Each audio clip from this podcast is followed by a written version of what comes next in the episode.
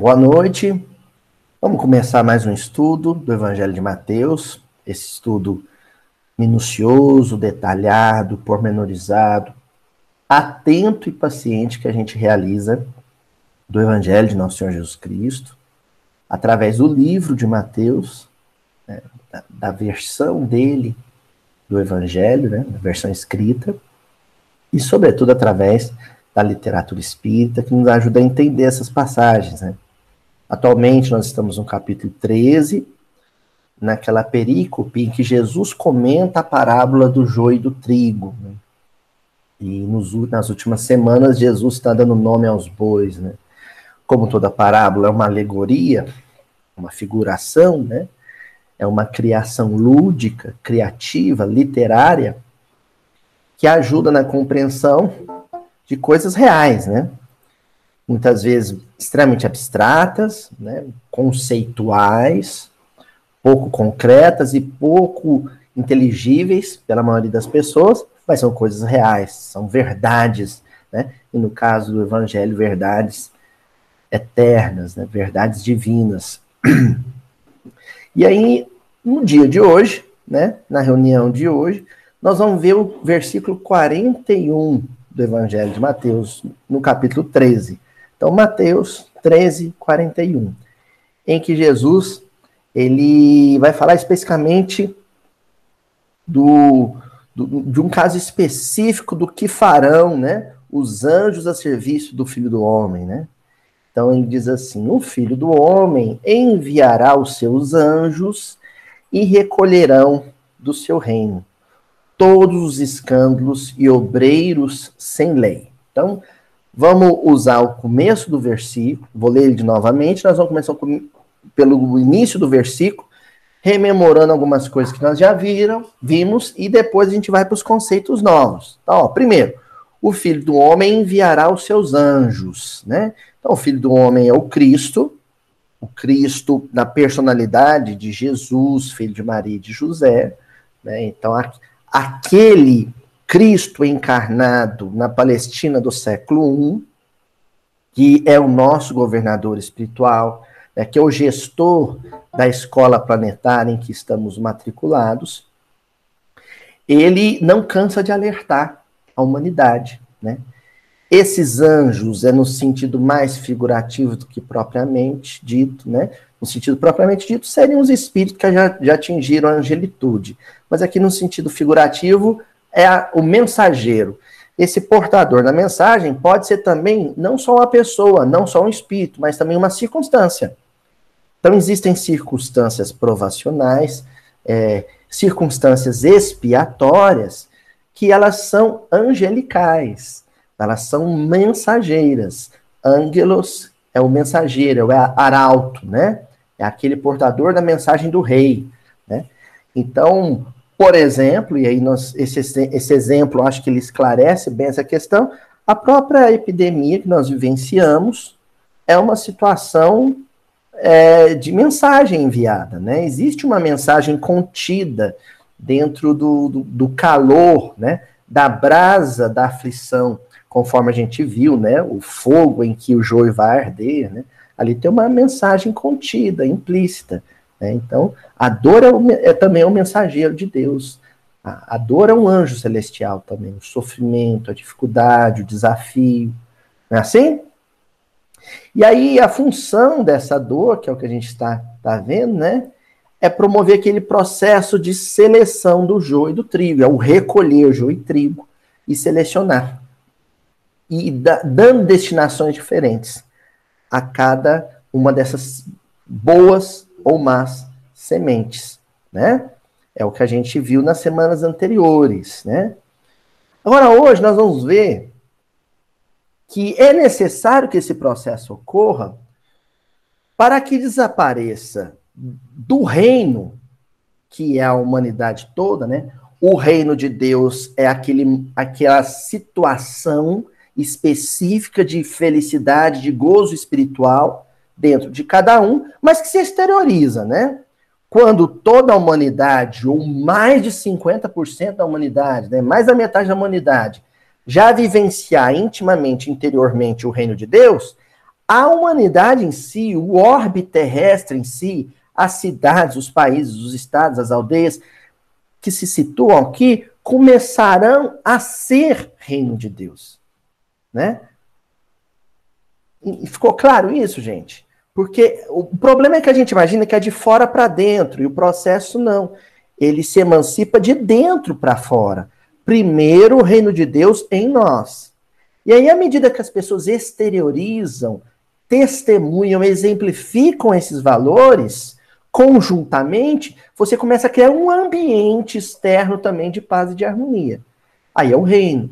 E nesse lugar não tem mais lugar, não tem mais espaço, né, não tem mais como se sustentar duas coisas que o versículo de hoje está apresentando: os escândalos e os obreiros sem lei. Tá certo? Nós vamos estudar hoje esses dois termos: escândalos e obreiros sem lei. Começando por escândalos. Vamos lá então? É o seguinte, primeira palavra, né? Escândalo, ela é um uma espécie de cognato né, entre o português moderno nosso e uma, uma palavra grega, antiga, né? Que é escandalon. Parece, né? Porque a maioria das, das palavras em, em, em, em português são de origem grega ou latina, né? Algumas em árabe, mas a maioria em grego e latim. Escândalo, escândalo é uma delas. Vem de escandalon. Escandalon quer dizer armadilha. Todo tipo de armadilha, né? Armadilha com cordas, armadilha com molas, armadilha, armadilhas com alçapões, né?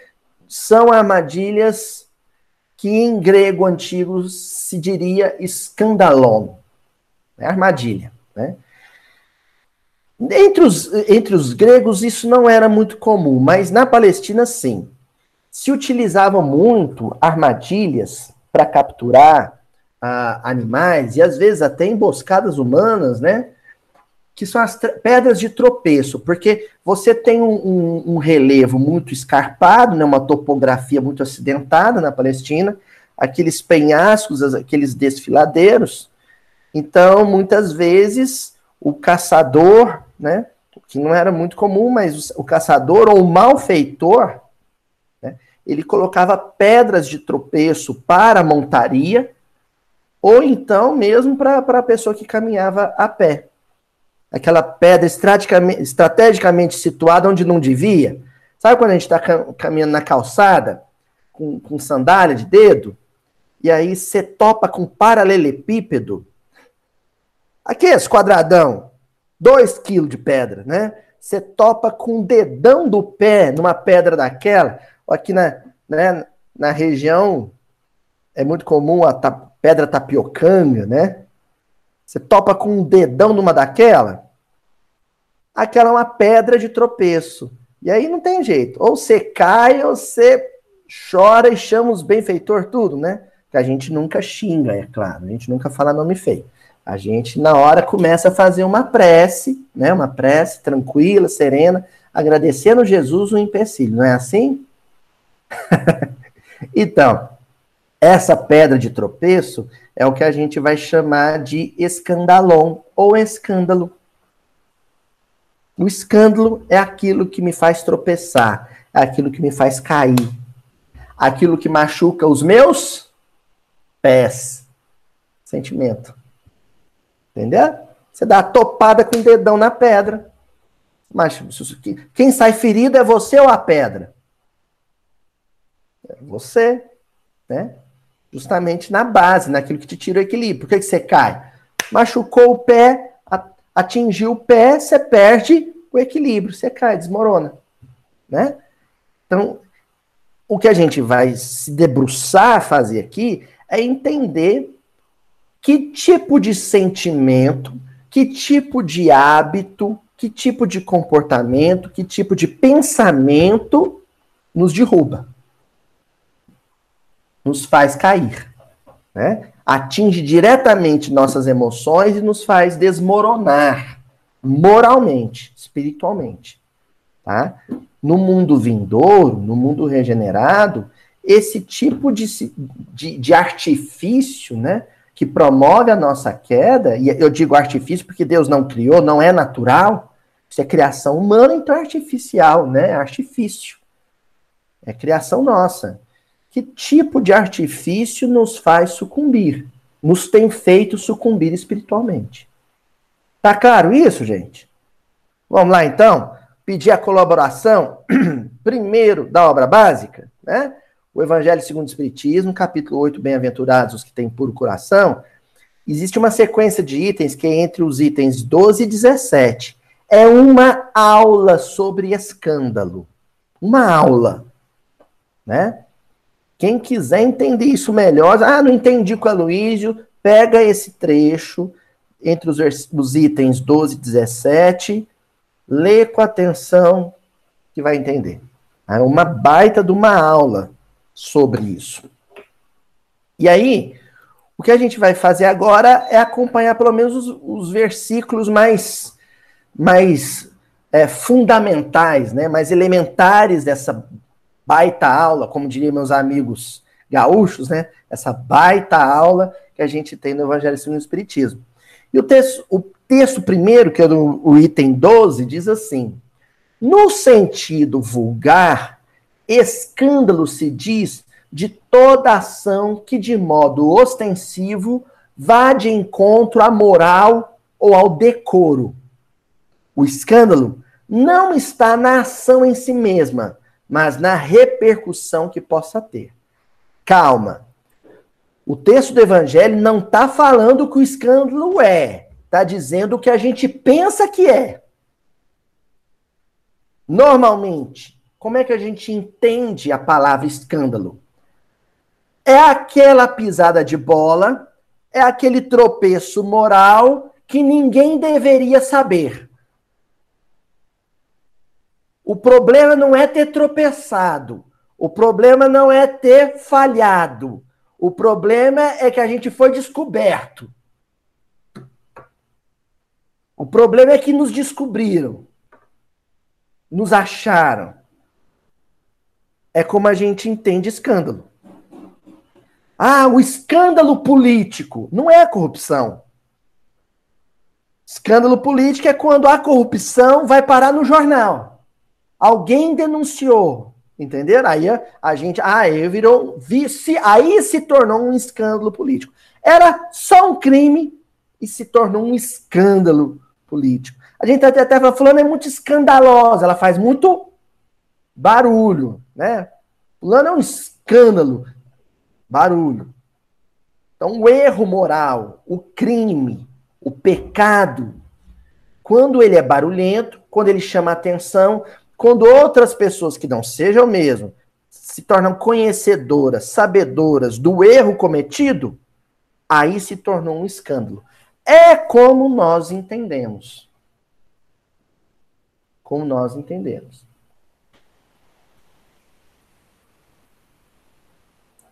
Todos nós aqui. Não vou dizer todos não, porque tem espírito de luz encarnado aqui. Vou dizer todos não. Mas uma boa parte de nós, eu me incluo, comete erros ou cometemos erros que são inconfessáveis. Inconfessáveis. Que nós não contaríamos, talvez, para o nosso. Deixa, eu azedar os relacionamentos. Para o nosso esposo ou a nossa esposa. Deus, semear discórdia aqui. Tem coisas que nós não contaríamos, tem coisas que a gente fez na juventude, né? Nós não contaríamos para nosso esposo e a nossa esposa. Tem coisas, tem manotas que nós damos no trabalho que nós não contaríamos para o nosso chefe nem para colega de serviço. Né? Tem coisas que o, o casal já fez antes dos filhos que eles não contariam para os seus filhos né? Ah, o fulano e a ciclana, quando eram namorados solteiros, eles participavam de racha, né? De, de motocicleta. Aí, seu filho tá, tá querendo aprender a dirigir moto. Você vai contar isso para ele? Não vai. Não vai. Isso é alguma coisa que é sigilosa, é um segredo. Né? Ah, hoje você é atleta e tem uma alimentação saudável, mas quando era solteiro, mandava fechar o rodízio de carne. Aí seu filho hoje está precisando emagrecer. Você quer que ele saiba disso? Não quer. Sabe por quê? Porque a gente tem consciência, a gente tem senso que o mau exemplo influencia. E a gente não quer influenciar para o mal as pessoas que a gente ama. Então é um pouco de vergonha, de constrangimento e, sobretudo, orgulho, mas também um pouquinho de zelo. Né? O que a gente esquece é que às vezes o nosso mau exemplo também influencia para o bem. Quer que eu dou um exemplo? Lá no livro Paulo e Estevão, quando Paulo e Tiago não estavam sabendo se comportar dentro do ambiente cristão, o que que Pedro fez? participou de um concílio, uma reunião em Antioquia e fez questão de contar para quem não sabia e relembrar quem sabia o episódio em que ele negou Jesus. Paulo sempre fez questão de relatar os erros que ele cometeu, o mais grave deles que foi o assassinato de Estevão. São os nossos escândalos os nossos tropeços, né? E aí o Evangelho segundo o Espiritismo continua dizendo assim: muitas pessoas se contentam com evitar o escândalo, porque este lhes faria sofrer o orgulho, lhes acarretaria perda de consideração da parte dos homens. Tem gente que acha que o negócio é esconder a todo custo. Aí tá tudo em paz né? O que os olhos não veem, o coração não sente. Então ninguém vai sofrer se não souber o que eu fiz. O que eu pensei, o que eu senti. Tem gente que se contenta com isso. O que, que é esse se contentar com isso? Se é assim, tá tudo bem. Se for assim, tá tudo bem. Né? Outro dia eu vi uma matéria no jornal que eu fiquei assim impactado, né? Fiquei impressionado. Um rapaz apareceu numa delegacia lá do Rio de Janeiro. E apareceu lá e falou assim: Ó, eu vim aqui porque eu me converti a Jesus e eu não posso ser batizado na igreja enquanto eu ainda não confessar todos os meus pecados. Na delegacia, lá no Rio de Janeiro, de furto. E tem 15 anos, uns 15 anos mais ou menos, que eu roubei. Eu cometi um assalto, a mão armada na rua. E aí eu queria que abrir um processo contra mim, né, um processo criminal. A André vai saber explicar direitinho os meandros disso, né? Mas ele foi lá para ser preso, né? E o delegado não sabia o que fazer, porque perguntava assim: tá, tudo bem. Quem é que você roubou? Porque eu vou ter que pedir para a pessoa vir aqui abrir uma queixa contra você. E ele falava assim: mas eu não sei, Dudu. Não deu para eu conversar com ela, perguntar qual o seu nome, onde você mora, nunca. E aí era um drama. Ele, ele falava, o delegado falou assim: então eu não posso te prender. eu não posso te prender. Se alguém não abrir uma queixa, não tem como, é complicado, né? Isso me marcou profundamente, porque essa, é, é, é esse gesto, esse ato de renovação, né, esse marco de transformação, para ele, era essa confissão de um escândalo, né, de, de, um, de uma queda moral que ele tinha cometido. Isso é muito nobre, isso é muito bonito. Né? uma queda terrível, né? A, a Juliana, direto, ela lembra, ela fala assim, um dos melhores miudinhos que eu já assisti foi aquele em que você contou a sua ira, a sua cólera no restaurante que demorou a te entregar o almoço, né? E ela, ela adora aquele episódio, que foi uma confissão de queda, porque eu, eu virei um monstrinho, gente. Eu pensei que eu ia quebrar o restaurante inteiro, ia sair de lá algemado, né? Aí ia sair nas manchetes, assim, gordo, desesperado, ataca a garçonete por causa de bife empanado, né? Essa coisa horrorosa, né? Um escândalo, né? Aí eu cuidei de apresentar esse meu escândalo aqui, né? Para 8 mil pessoas, né? E me senti bem. Me senti bem. Impressionante como parte. Quando parte de alguém que nos descobriu, a gente se sente mal. Alguém fala assim, eu sei o que você fez no verão passado, a gente se sente mal. Mas quando parte da gente, a gente fala, olha, eu gostaria de dizer o que fiz no verão passado, a gente se sente bem. Parece que é difícil antes, mas depois que a gente. É como tirar um elefante, assim, de não sei quantas toneladas do ombro, das costas.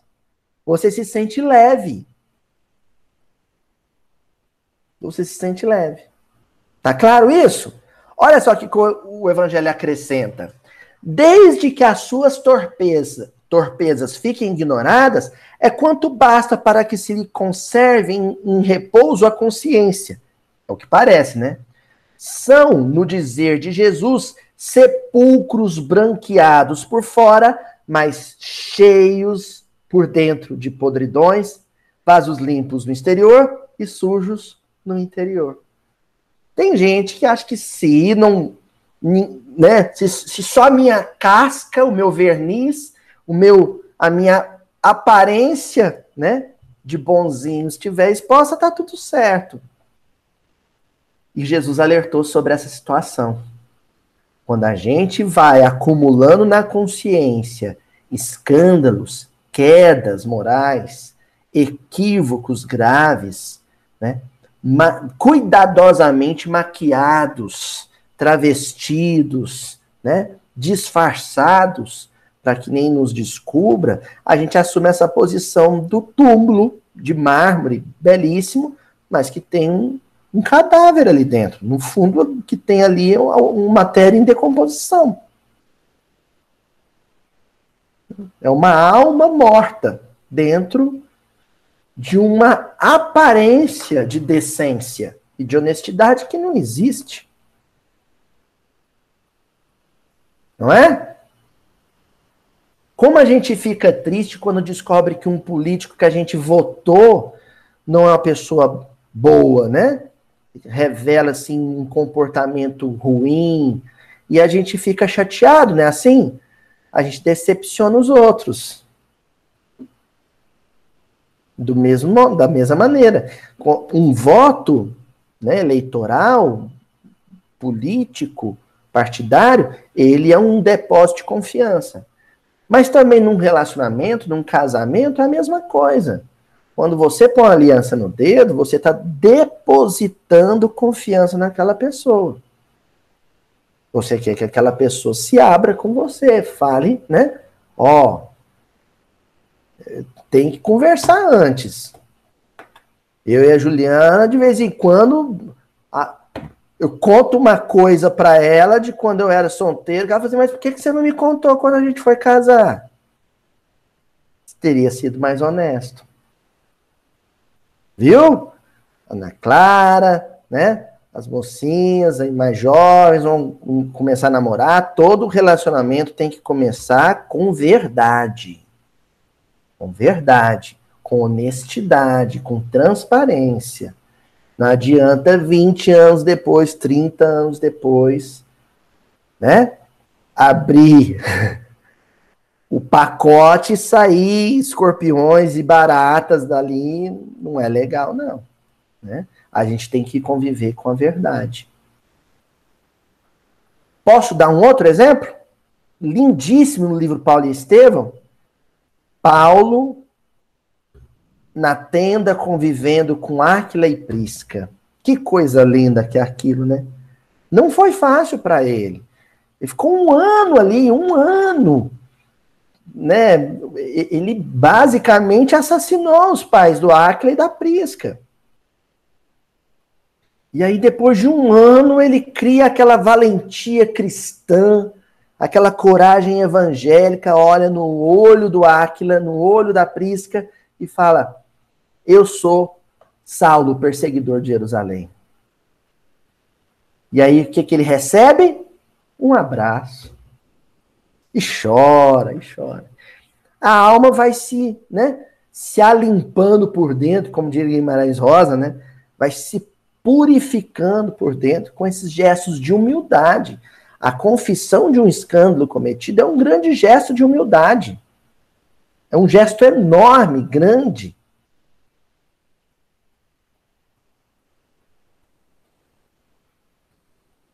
Olha lá a, o, a vergonha que, que a mulher samaritana passou com Jesus na, né? em volta do, em torno do poço de Jacó, né? E de, lá pro finalzinho da conversa que Jesus fala: olha, eu sei que você tem muitos maridos. é claro que ali é uma simbologia, é a relação dos samaritanos flertando com deuses pagãos tal, mas tem também o fato em si, né? E ela fica constrangida, porque ela, ela ia esconder isso dele e falou, eu sei, né? Não vou contar para ninguém, mas que eu sei, eu sei, né? Isso é constrangedor. Né? Avançando ainda com o texto do Evangelho, agora o texto vai falar do que, que é o escândalo numa perspectiva evangélica cristã. Não é o erro que foi escondido. O que, que é então o escândalo? Ó, no sentido evangélico, a acepção da palavra escândalo, tão a miúde empregada, tão frequentemente empregada, é muito mais geral, pelo que em certos casos não se lhe apreende o significado.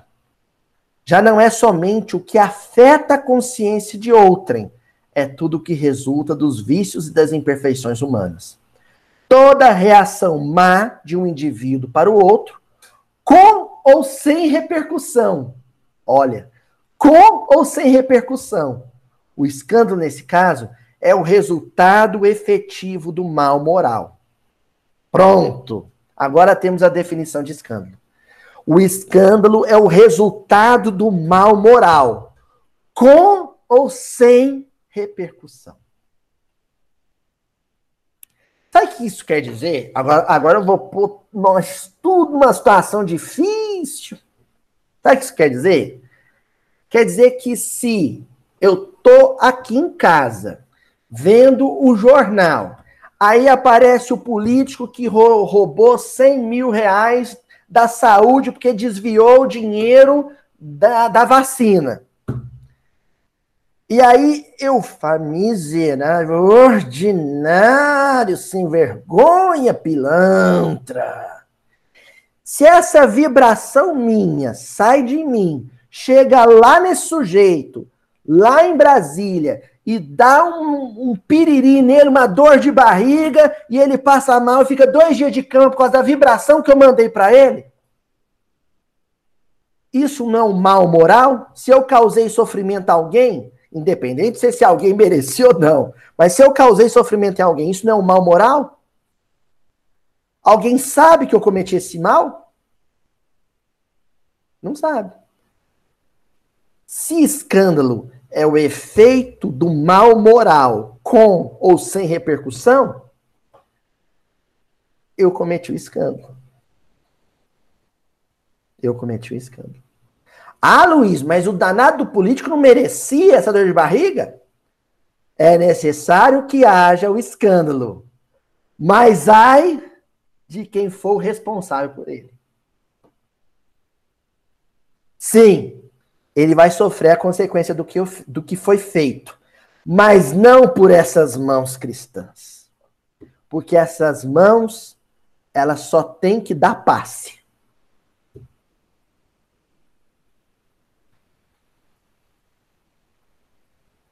Ele vai sofrer com as vibrações negativas em função do mal que ele cometeu? Vai. Mas não serão minhas vibrações, porque as minhas vibrações é para cooperar com os espíritos no reerguimento do que cai, e não para derrubar o que está de pé. Eita.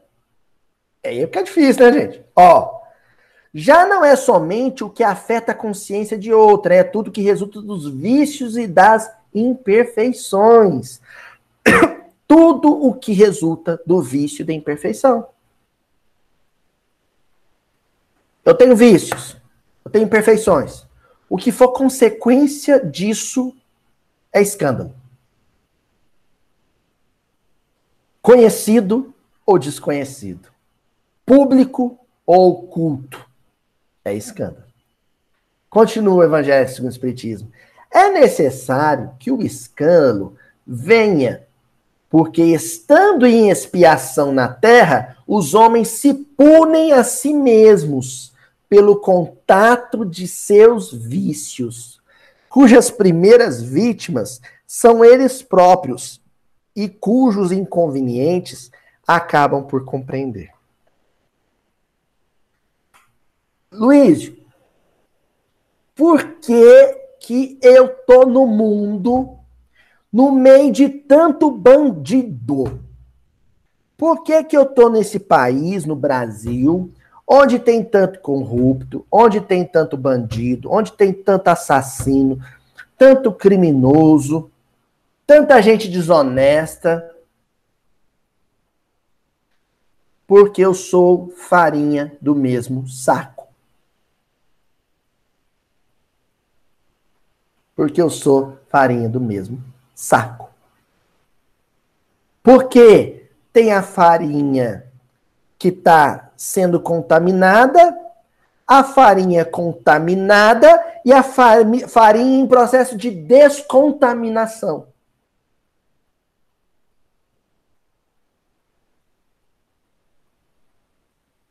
Entendeu? Não tem muito tempo que eu fazia tudo isso. E sabe qual que é a prova de que não tem muito tempo que eu fazia tudo isso? O quanto isso me incomoda, me causa desconforto, me causa mal-estar, me causa indignação. Espírito que já está distante desses erros, gente, não se abalam com eles. Não se abalam, não se incomodam. Ficam zen, Por que, que a teimosia e a dureza do sinédrio revoltava tanto Paulo de Tarso, mas não afetava Pedro? Porque tinha muito pouco tempo que Paulo tinha sido Saulo. Tanto que se você ler Paulo e Estevão, várias vezes você vai ver Paulo dizendo para os fariseus, dizendo para os companheiros do Sinédrio, não faz muito tempo eu fazia tudo o que vocês fazem. Em outras ocasiões, ele diz assim: Eu conheço esse orgulho de vocês, a imundície de vocês de cor, ó. Eu conheço por dentro. Não é assim? Aí eu tô assistindo lá televisão e descobri que o, o, o, o gestor fulano de tal, do, do, do trabalho fulano de tal, falou para os funcionários que eles não precisam usar máscara. Aí eu fico indignado. Como é que pode? Como é que pode? Mas quando eu saio para caminhar, eu boto a máscara no queixo e se a, a polícia metropolitana passa, eu puxo ela para o nariz, correndo, para não ser visto. Aí sabe o que acontece? A diferença entre um escândalo e o outro é que um apareceu na televisão, o outro só eu sei, ó. É a única diferença. E isso vale para várias outras circunstâncias, várias outras situações. Continuando o texto do Evangelho. Quando estiverem cansados de sofrer devido ao mal, procurarão remédio no bem. A reação desses vícios serve, pois, ao mesmo tempo de castigo para uns e de provas para outros. É assim que do mal tira Deus o bem e que os próprios homens utilizam as coisas más ou as escórias. Olha que coisa incrível. Então, é atrito com atrito, né? É o açougueiro que pega lá duas facas e fica molando uma na outra. É o buril de broca, né? a broca de, de diamante, lascando o próprio diamante. São da mesma qualidade, são né, da mesma natureza. Então, um atrita com o outro. Por isso, nós vamos conviver com esses parentes difíceis, nós vamos conviver com os compatriotas difíceis muito tempo ainda. Para que a visão do erro dele cause horror em mim. E eu não me incline a cometer aquele erro nunca mais. Quando eu vejo alguém cair, pecar, não é para eu dizer, olha, ele caiu. É para eu dizer assim: se eu for espírita e acreditar em, em reencarnação, eu vou dizer assim: será que eu já fiz isso? Nossa, se eu fiz é muito feio. Nossa, Deus, me protege de fazer isso de novo, então. Assim. É diferente. Não é? Ó, e para a gente fechar o Evangelho segundo o Espiritismo, se vossa mão é causa de escândalo, cortai-a. Figura enérgica esta, que seria absurda se tomada ao pé da letra. E que apenas significa que cada um deve destruir em si toda causa de escândalo, isto é, de mal. Arrancar do coração todo sentimento impuro e toda tendência viciosa. Isso é ditado popular arrancar o mal pela raiz. O que eu fiz é o mal, mas existe um sentimento que é de onde este mal brotou, que é a raiz desse mal. Eu vou ter que mergulhar num processo de auto-observação para reconhecer que sentimento é esse que eu nutro, que eu cultivo, que eu alimento e que volta e meia resulta em atitudes e palavras que são muito infelizes, que são escandalosas. Que sentimento que é. Então, na rua encontrei com a vizinha e maltratei ela, respondi ela mal, respondi atravessado. Esse é o, é o fruto podre. Mas como é, como é que é a raiz disso? Que sentimento é que eu tenho pela vizinha que me fez tratá-la mal?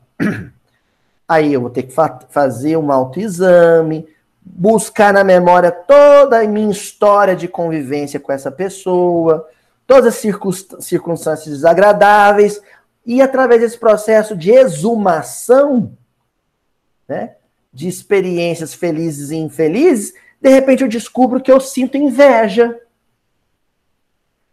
quando foi a primeira vez que eu tive vontade de esganar essa vizinha? Ah, eu lembro.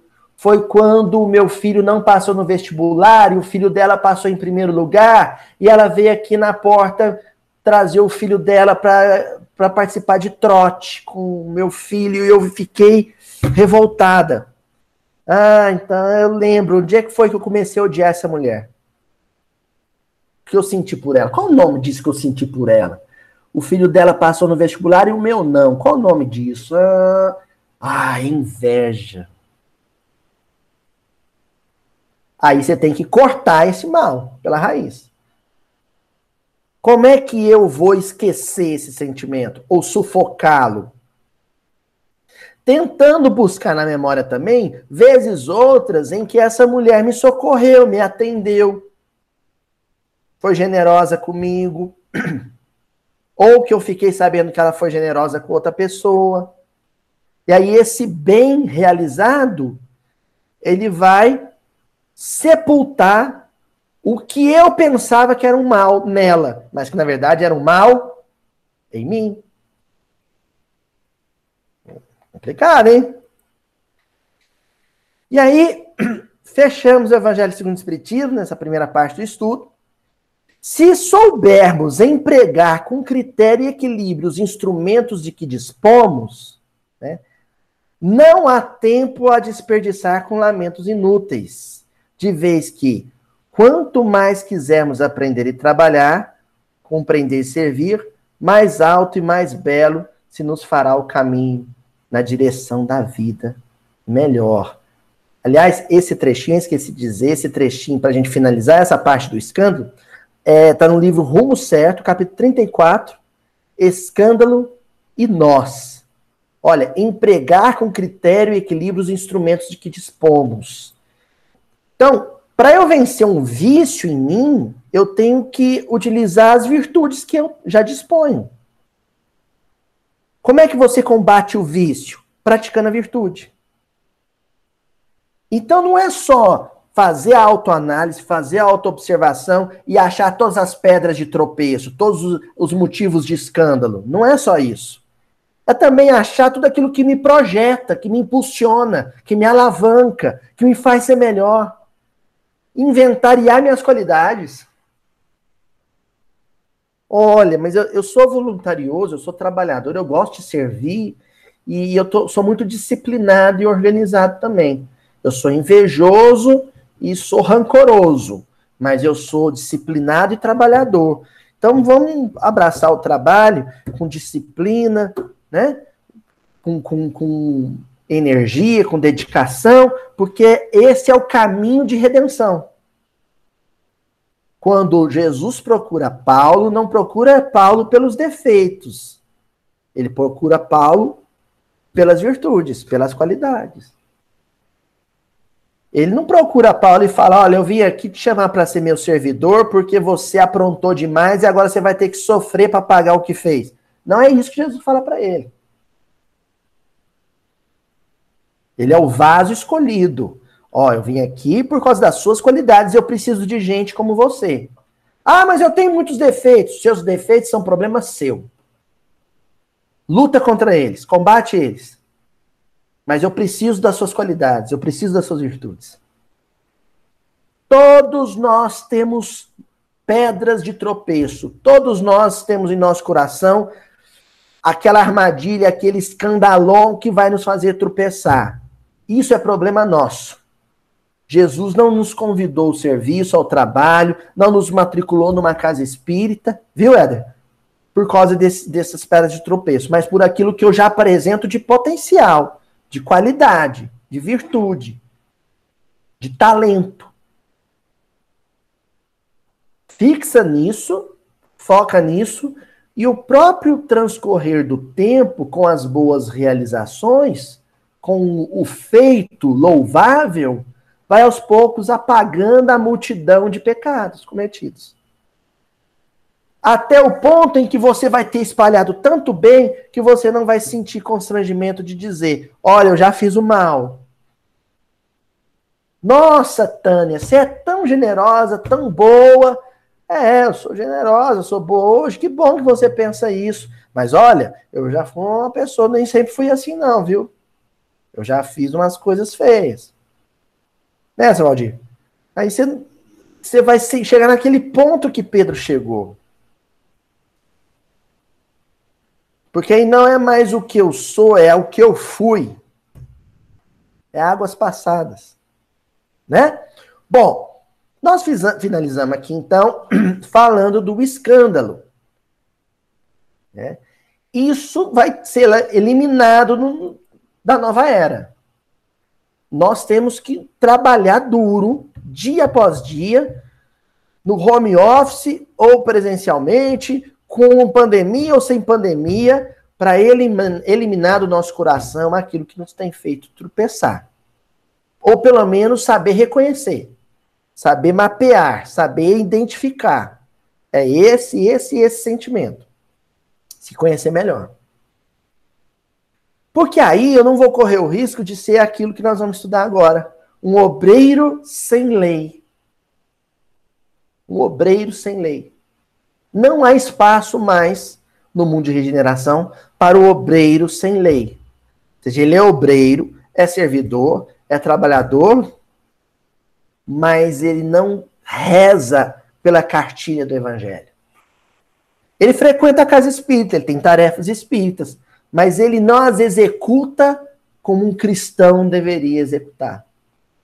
Ele fala junto à sociedade que é espírita, mas ele não vive como tal, ou como deveria viver. Ele é obreiro, mas as, as normas e diretivas do evangelho ele não as segue. Isso é mais comum do que a gente imagina. Então, trouxe aqui algumas leituras para a gente refletir sobre esse obreiro sem lei. E a primeira delas é o livro Vinha de Luz, uma mensagem do Emmanuel, capítulo 74. Maus obreiros. O título da lição é Maus obreiros. E aí o Emmanuel vai comentar a fala de Paulo em Filipenses 3:2, quando Paulo diz assim: "Guardai-vos dos maus obreiros". Guardai-vos dos maus obreiros não é fugir do mau obreiro, não é excluir ele da rodinha de conversa, não é virar a cara quando ele cruzar com você, não é isso. Não fica parecendo, ah, fulano ele é um mau obreiro, então vou evitá-lo ao máximo. Não é isso. Guardar-se do mau obreiro é blindar-se contra a influência tóxica dele.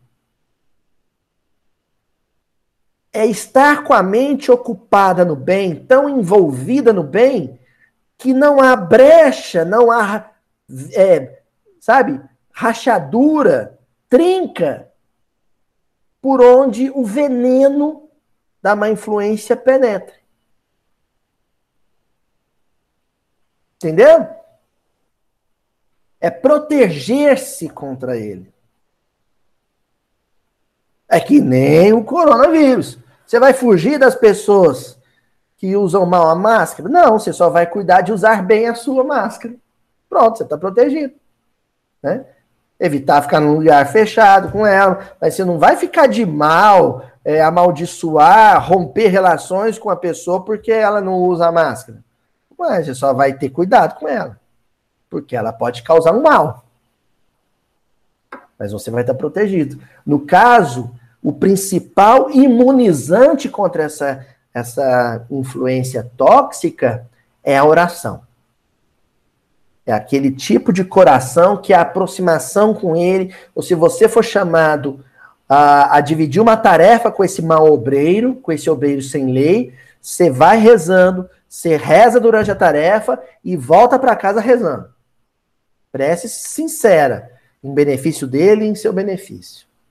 E aí o Emmanuel vai comentar essa passagem da carta aos Filipenses, e ele custa, começa dizendo assim: em todas as atividades do bem, o trabalhador sincero necessita preservar-se contra o veneno que procede do servidor infiel. Ele vai querer te falar mal dos outros, você não vai ouvir, não vai levar o caso para frente.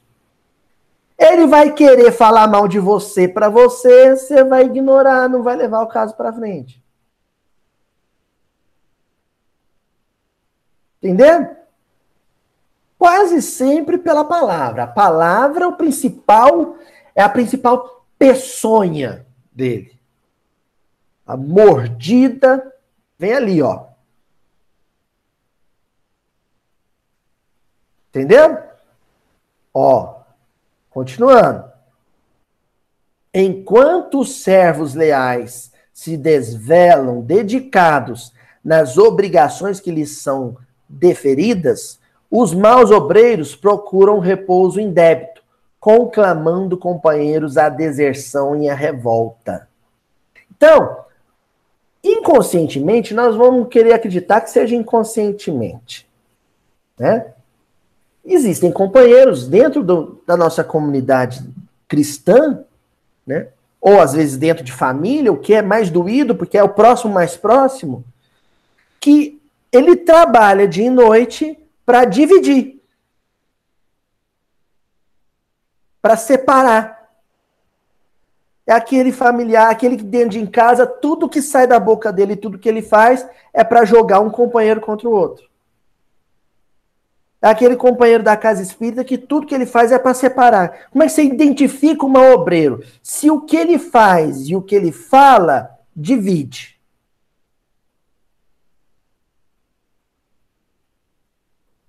Então, por exemplo, aqui nós estamos aqui na, no, no, no, Vou dar exemplo, não vou ficar dando exemplo dos outros, não, né? É, é, sem, é, uma coisa sem noção fazer isso. Então, eu vou criar uns exemplos fictícios. Né? Fica tranquila, viu, dona Tatiana? É um exemplo fictício. Então, vamos supor que aqui no Meet, antes da dona Tatiana entrar, eu chego e com a cara de bonzinho, aquele. Sabe o gato, o, o, o, o gato de botas? Aquela cara do gato de botas, assim, eu chego e falo assim, gente, olha, é, é, eu queria que hoje a gente fizesse uma prece para a companheira Tatiana, ela não está aqui entre a gente ainda, mas nós vamos fazer uma oração para ela, viu, gente? Porque ela está meio desequilibrada, perturbada, está tra dando trabalho para a família, lá no centro está dando trabalho também, os vizinhos reclamam dela. É uma pessoa difícil, uma pessoa complicada, então vamos rezar para ela. Parece que é um gesto bonzinho, não é? Mas é uma baita de uma maledicência. Aí, de repente, entra a dona Tatiana no grupo. Eu tô, Oi, Tatiana, tudo bem, minha companheirinha? Aí vem os diminutivos espíritas, né? Minha, minha irmãzinha do coração. Entenderam? Então, você percebe ali sutilmente um gesto de dissensão. Porque aí alguém no grupo já vai pensar: é, eu sempre tive um pé atrás com essa Tatiana. Eu sabia que eu não podia confiar nessa mulher. Tem essas coisas. Temos que ficar atento contra isso. o, companheiro César Carneiro, ele, ele brinca, ele fala assim, o Chico Xavier foi o espírita mais mal educado que ele já conheceu. Eu falei, por que, César? Eu era novinho, eu lembro disso. Eu falei, por que, César? Eu falei, porque toda vez meu filho, eu ia falar mal do companheiro para ele, o Chico ficava calado olhando para mim sem dizer nada. E eu não sabia se ficava, se eu saía, se eu continuava a história, se eu encerrava por ali. Era de uma má educação dele eu ficava sem ter o que fazer, né? Então, esses espíritos superiores, eles não levam, sabe, a maledicência para frente, né? Isso é mesmo. E fica ali daquele jeito. E a gente não sabe o que fazer. Né? Ó, continuando Emmanuel. Ao invés de cooperarem, atendendo aos compromissos assumidos, entregam-se à crítica jocosa ou áspera, menosprezando os colegas de luta. Olha, crítica jocosa ou áspera. Ou ele é um piadista de mau gosto, sabe, o veneninho através de uma gracinha cretina, infeliz, maldosa. Quer que eu dê um exemplo? Companheiro, né, para reunião mediúnica, aí ele chega lá duas, três semanas seguidas, chega um pouquinho atrasado. Aí na terceira vez que ele chega atrasado, você não sabe o motivo, que possivelmente é um, uma dificuldade profissional, um problema em família. Ele chega atrasado ao dirigente. Ô, gente, hoje vamos dar parabéns pro fulano que chegou cedo. Hoje você chegou muito cedo, chegou pro assim seja. É uma piada cretina, escaridosa, só serve para gerar constrangimento no outro. Ou então é o áspero mesmo, sabe? o casca, casca grossa, é o sujeito que tem uma ferradura brilhante. Que aí o outro chega atrasado. Ó, oh, por favor, não se atrase mais, não, viu? Porque a gente tem que ter disciplina com os espíritos. Tem que ter disciplina com os espíritos e caridade com o semelhante. Não é assim? Misericórdia com o outro. É, uma vez eu, eu fui mal educado, ó, meus escândalos. Eu trabalhava numa escola e fui mal educado com outro companheiro no horário de intervalo do recreio, né? Na sala dos professores. Deu uma má resposta lá, né? Aí um, um amigo meu foi me dar carona para ir para casa no final do, do expediente. Aí ele veio e falou: Não, você não podia ter dado aquela má resposta do fulano, não. Ele é tão gente boa, gosta tanto de você. Aí eu falei assim: Mas você não acha que eu tava com a razão? Eu sou assim mesmo. Eu sou sincero, eu sou franco. Aí ele virou para mim e falou assim: É, Luiz, cuidado, porque sinceridade às vezes é sinônimo de falta de educação, hein? Super sincero, sabe? Fulano, o que ele fala mesmo, ele é assim. Ele, ele, ele, ele fala, o que tem que falar, ele fala. É um mal educado, é um grosseiro. É um estúpido. Porque até para dizer a verdade, você pode falar com gentileza, com caridade, com misericórdia, com compaixão. Eu, por exemplo, fui descaridoso nessa ocasião. Entenderam? São nossas pedras de tropeço. Que nos fazem, às vezes, um obreiro sem lei. Ó, continuando com Emmanuel. Estimam as apreciações desencorajadoras. Fixam-se nos ângulos ainda inseguros da obra em execução, Deus despreocupados das realizações já feitas manuseiam textos legais a fim de observarem como farão valer direitos com esquecimento de deveres. Então vamos, vamos com calma, porque isso aqui é uma aula. Ó, apreciações desencorajadoras. Então, olha só. É, vamos criar um outro exemplo. Seu Valdir chega para Djalma e fala assim: Ô Djalma, eu tô pensando em, com, em pedir lá o, o, o Aloísio para começar a participar do, do, do processo de, de elaboração do miudinho. Começar a estudar e preparar o miudinho. O que, que você acha? Aí a Djalma vira pro seu Valdir e fala assim: Ah, Valdir, lá só tem veterano, lá tem o Arthur Valadares, tem a turma tudo craque, os cross. Não, você, não, Valdir, quem que você pensa que é? Não, isso é uma atitude desencorajadora. É descaridade. Tem companheiro que é assim. Você não pode chegar com um projeto de serviço para ele que ele pega um balde cheio de gelo, sabe, seu Valdir? E já. Você pode virar você. Oh, nossa, que coisa boa. Fala com o Luiz, vai lá falar com ele, às vezes dá certo. Isso mesmo. Ó, oh, mas tem que estudar bastante, hein? O pessoal lá é, é bem estudioso. Vai lá, seu Valdir, vai lá. Né? E encoraje o seu Valdir. Ou, o que é pior aqui, ó. Fixam-se nos ângulos ainda inseguros da obra. Então a, a Ana Clara chega para a tia Adriana e fala assim: Tia Adriana, eu queria começar a organizar um grupo de jovens para estudar com os jovens lá da, da casa, uh, sei lá, na quinta-feira. O que, que você acha? Aí a tia Adriana, olha, eu acho que você não devia mexer com isso não, porque você é muito novinha e vai prestar vestibular e você não vai ter tempo de fazer uma coisa e outra e vai se atrapalhar e, ou, e aí não vai passar no vestibular. E...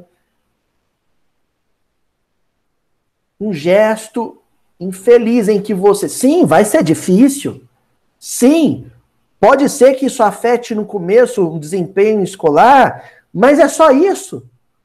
Não tem um lado bom? Às vezes, uma tarefa espírita vai trazer para esse jovem mais estabilidade emocional, que é o que ele está precisando para passar no vestibular. Às vezes, ele é bom de matéria, mas não está passando porque fica nervoso. Porque não confia em si mesmo. E a tarefa espírita vai trazer esse entusiasmo para ele, essa autoconfiança, essa autoestima. Mas não. Você tem cinco fatores positivos, dois negativos o obreiro sem lei ele vai se fixar só no fator negativo. Para quê? Para desestabilizar os outros companheiros. Para desestabilizar os outros companheiros. Ó. Manuseiam textos legais a fim de observarem como farão valer direitos é aquele sujeito que toda vez que ele quer ter uma prerrogativa qualquer na casa espírita, um, um privilégio qualquer na casa espírita, ele usa o próprio texto espírita. Ó, tá escrito aqui. Mas sempre em benefício dele. Ele nunca usa um, uma frase, um capítulo, um, uma citação para limpar a barra do outro. Para consolar o outro é sempre em benefício próprio. Né? É aquele jurista particular, né? Ele, é, ele usa o evangelho como um, um, código penal para ele poder se safar das encrencas, mas nunca como um instrumento de conforto e consolação do outro. Avançamos ainda no texto do Emmanuel, ele encerra dizendo: Fazem-se advogados para serem acusadores, vestem-se à maneira de ovelhas, dissimulando as feições de lobos. Isso aqui é uma coisa que eu tenho pensado muito. Fazem-se advogados para serem acusadores. Tem gente que acha que o evangelho, a doutrina espírita, precisa da defesa dele. Falei isso aqui outro dia. Ele acha, ele acha que ele é o supremo defensor do Chico Xavier, por exemplo. Então ele se faz advogado do Chico Xavier, que nem encarnado tá mais, mas para acusar, ferir, difamar, apontar equívocos de outros companheiros. Em defesa de Kardec, eu preciso acusar os maus palestrantes. Aí sai falando de quem. Ah, Fulano citou mal. Ele não é assim que Kardec entendia. Como se Kardec, Chico Xavier, precisasse de, de advogado de defesa, né? Não precisa. O sujeito se arvora advogado de defesa, né? Eu sou o defensor público número um da doutrina espírita mas com o intuito de acusar outras religiões, por exemplo. Eu preciso defender a honra do espiritismo. E sai falando mal de católico, falando mal de protestante. Que atraso. Que coisa infeliz. Né? Defenda o evangelho com a sua vida. Mas aí é difícil, né? Aí é difícil defenda o evangelho, honre o evangelho com a sua vida. É mais complicado. Tá certo? E agora vamos para a reta final do nosso estudo, de novo com o Evangelho segundo o Espiritismo, capítulo 20, os trabalhadores da última hora, item 5. Qual é o nome do, do item 5? Os obreiros do Senhor. Primeiro a gente falou do mal obreiro, não é? Agora a gente vai falar do obreiro do Senhor. Primeiro a gente falou o que, que é ser um obreiro sem lei. O obreiro que pisa na bola. E agora o que, que é ser um, um obreiro verdadeiro? Então, o Espírito de Verdade, na mensagem de 1862, né, em Paris, ele diz assim: Aproxima-se o tempo em que se cumprirão as coisas anunciadas para a transformação da humanidade. Ditosos serão os que houverem trabalhado no campo do Senhor, com desinteresse e sem outro móvel senão a caridade. Aproxima-se o tempo. Quiser uma mensagem de 1862. Ó. Uma, uma mensagem que, que é do início do movimento espírita. Movimento espírita francês ainda. Então, esses tempos já chegaram né? Agora, sou ruim de matemática aí, me acorde aí, Ana, cara. Então, 1862 vai dar. Não, não vou fazer essa conta, né? vou passar vergonha. Depois vocês fazem aí. Olha aí quanto tempo já tem. Você faz, faz a conta aí, posta aí no comentário do vídeo. Quanto tempo já tem que essa mensagem foi ditada? Não tem uma alma caridosa pegar o celular e fazer essas contas rápidas aí no celular rapidinho na calculadora para me salvar, meu Deus do céu. Fala, escreve aqui no chat, Adriana. Quanto é que é que deu? Olha só. 159 anos. Aí, muito obrigado. A produção está dizendo aqui no ponto do ouvido. 159 anos. Tem 159 anos que o Espírito de Verdade, né? Ele disse o quê? Se aproximam os tempos. Porra, já tem 160 anos, né, gente?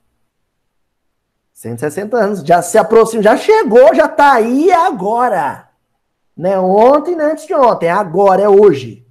Chegou, tá aí. Os tempos chegaram. Não, não, não tem mais como adiar essa circunstância. Tanto que em seguida o Espírito de Verdade diz assim: Ditosos os que hajam dito a seus irmãos, trabalhemos juntos e unamos os nossos esforços, a fim de que o Senhor, ao chegar, encontre acabada a obra. Olha só que coisa incrível, né? Enquanto o obreiro sem lei é aquele que quer ver o grupo, né, o strike do grupo, né, cada um para um, lado, o obreiro do Senhor é aquele que, sabendo que chegou o tempo, agrega, aglutina, reúne, chama, vem gente, vem, tamo junto. Tamo junto. Vamos dar as mãos. Vamos reunir. Ah, mas eu penso diferente nisso, naquilo. Não, não, não esquece o que a gente pensa diferente. Né? Uma vez conversando com a Ila sobre diálogo interreligioso, né? E ela falava, tem pontos que são inconciliáveis. A questão, por exemplo, da comunicabilidade dos espíritos através da psicografia, da psicofonia, isso é alguma coisa que não tem ponto de convergência com o catolicismo ou com o protestantismo, por exemplo. Mas não precisa pisar nesse terreno.